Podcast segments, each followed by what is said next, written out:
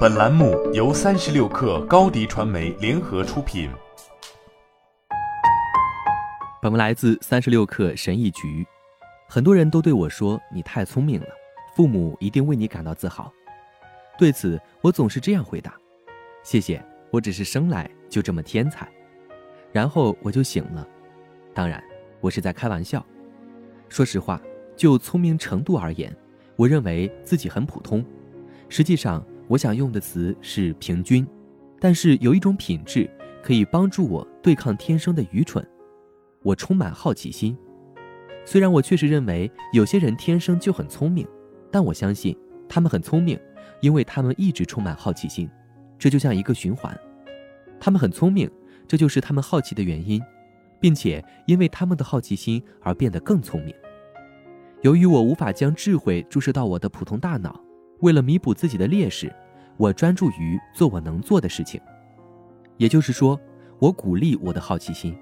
这仍然是一个循环，但它从好奇心开始。有好奇心的人是聪明的，聪明的人之所以聪明，是因为他们有好奇心。为了更好地呈现这个概念，让我们首先观察一下聪明人的思维过程。聪明人变得更加聪明。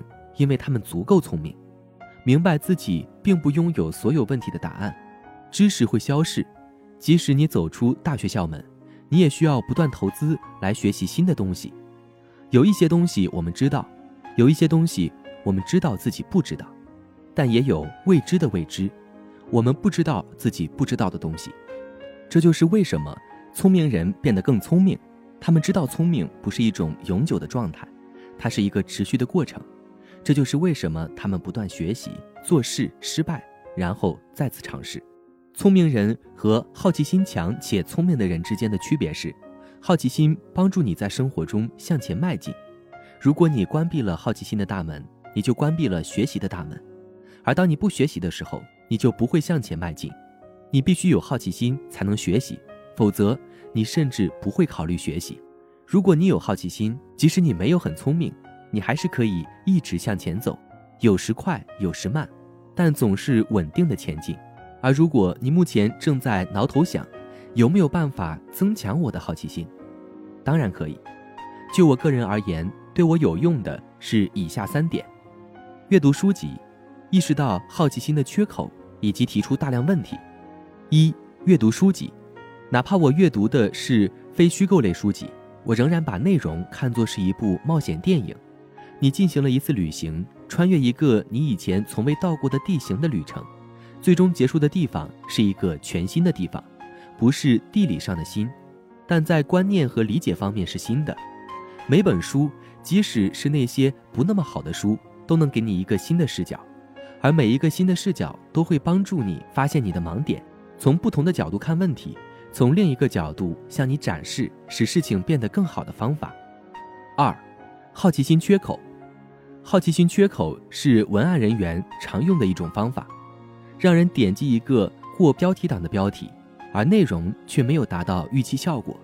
但这个概念也可以利用来提高你的好奇心。例如，在会见某人时，阅读一本书时，当参加一个课程时，不只是观察可见的东西、老师分享的东西或者书里的东西，你要不断问自己：外面还有什么？如何能做得更好？如何能以不同的方式进行？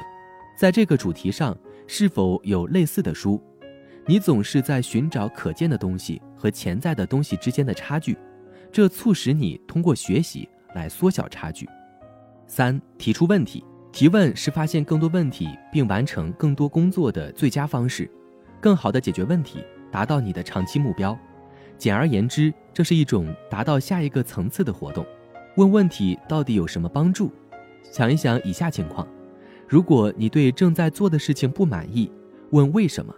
为什么我不开心？为什么我没有生产力？为什么我赚的钱不够多？为什么我没有好奇心？如果最后一个问题的答案是我不认为我应该学习更多的东西，那么再问一次，这是为什么？经常性的问自己不同的问题，会促使你找到答案，而当你开始寻求答案时，你就会进步。这听起来超级简单，但很少有人这样做。好了本期节目就是这样下期节目我们不见不散。高迪传媒为广大企业提供新媒体短视频代运营服务商务合作请关注微信公众号高迪传媒